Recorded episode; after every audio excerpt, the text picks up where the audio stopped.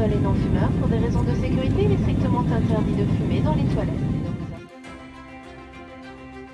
Bonjour à tous, soyez les bienvenus sur ce vol de Canal Airways à destination de Sorvilliers. D'ailleurs, on est arrivé et on va tourner autour de ce village du Jura bernois pendant les prochaines minutes. Pour s'occuper de l'aile gauche, il y a Sandra, bonjour. Bonjour Rémo et bonjour à tous. Et pour regarder à tribord, nous avons Bastien. Salut. Hello tout le monde, nous survolons ce village qui abrite 290 personnes selon le recensement de fin 2021.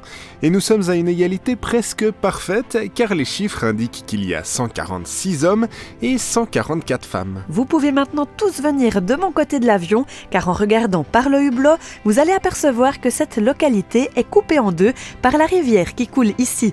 Elle s'appelle la Birse et elle a été canalisée à la fin du 19e siècle. D'ailleurs, pour traverser d'une rive à l'autre, il y a un petit pont en pierre qui date de 1773.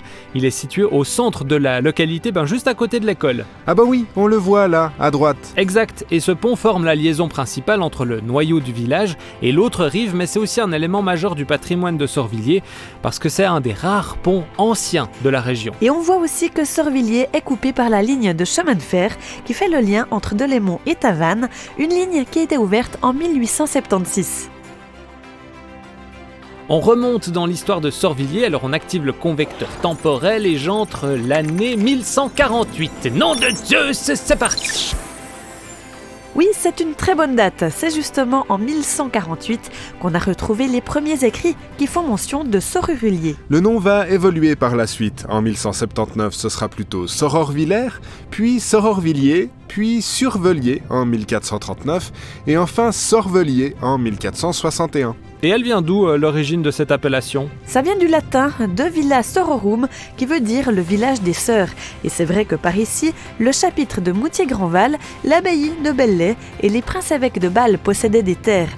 Est-ce que des sœurs vivaient par ici? C'est bien possible. Avant d'atterrir, on peut encore vous raconter que ça n'a pas toujours été tranquille par ici, car il a aussi fallu affronter les flammes. Durant le 19e et le 20e siècle, plusieurs incendies ont détruit de nombreuses maisons, on les a reconstruites et on parfois conservé ce que l'on pouvait. Merci à vous d'avoir choisi Canal Airways pour découvrir la région vue d'en haut. La semaine prochaine, on se baladera au-dessus du Jura et je peux même vous annoncer qu'on sera en Ajoie, mais je vous en dis pas plus pour le moment. Passez une belle suite de semaine et à très vite. Salut